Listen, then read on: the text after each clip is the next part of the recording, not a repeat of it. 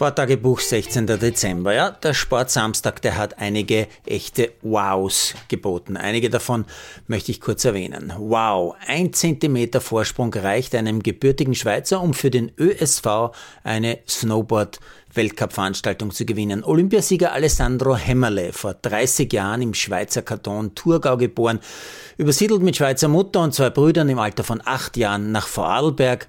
Als Sportgymnasiast in Dornbirn wird er Snowboarder, steigt 2010 in den Weltcup ein und hat mit dem heutigen Bordercross-Rennen in Cervinia 15 Weltcupsiege geschafft. Heute war es ein Fotofinish gegen den Australier Lambert. Ich glaube, es war nur ein Zentimeter.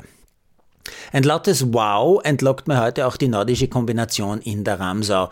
Nach dem Springen führt Thomas Rettenecker vor Rieber, Bruder Stefan Rettenecker ist Dritter, knapp vor Lamperter. In der Loipe liefern die Retteneckers ein sehr gutes Rennen, aber Lamperter ein noch besseres. Der Tiroler gewinnt im Sprint vor Rieber und Stefan Rettenecker. Thomas wird Sechster. Drei weitere Österreicher Top 15. Wow.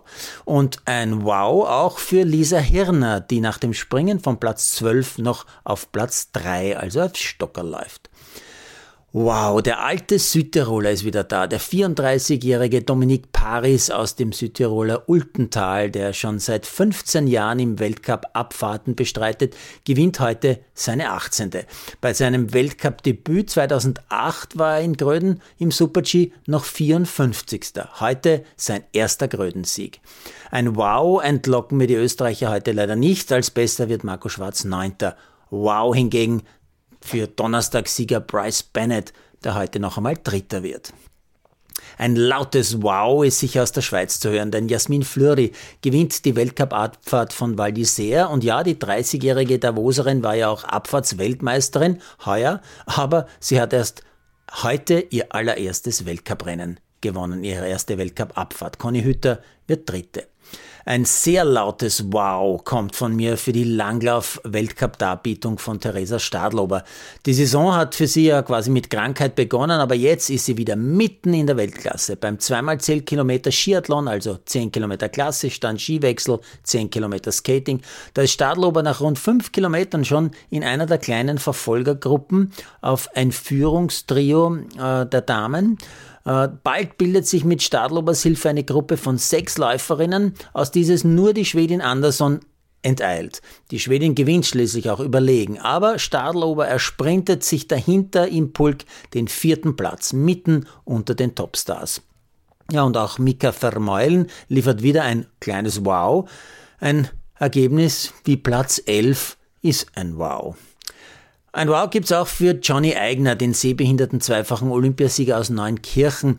Er gewinnt zu Saisonbeginn gleich einmal eine alpine Weltcup-Abfahrt der Sehbehinderten in der Schweiz. Ein Wow gibt's eigentlich auch für Biathletin Tamara Steiner, die beim Weltcup-Verfolger in Lenzerheide als eine der ganz wenigen ohne Schießfehler bleibt.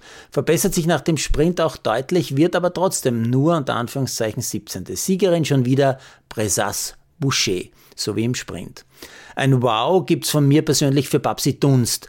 Was die Woche für Woche für Frankfurt im Fußball abliefert, ist unglaublich. Heute wieder ein Tor von Dunst beim 4-0 der Frankfurterinnen gegen Freiburg. Und ein Wow habe ich noch für den Saga des Tages bei den TV-Kommentatoren. Mein Ex-Mitarbeiter aus Sport am Sonntagzeiten, Oliver Polzer, sagt nach der Führung von Paris mit Nummer 12 in Anspielung auf die Tatsache, dass da ja oft hohe Nummern nach vorne reinfahren in Gröden, da sagt der Oliver, was fehlt Paris jetzt noch?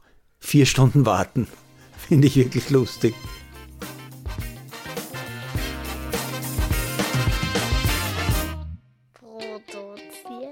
Malderino Chiesens.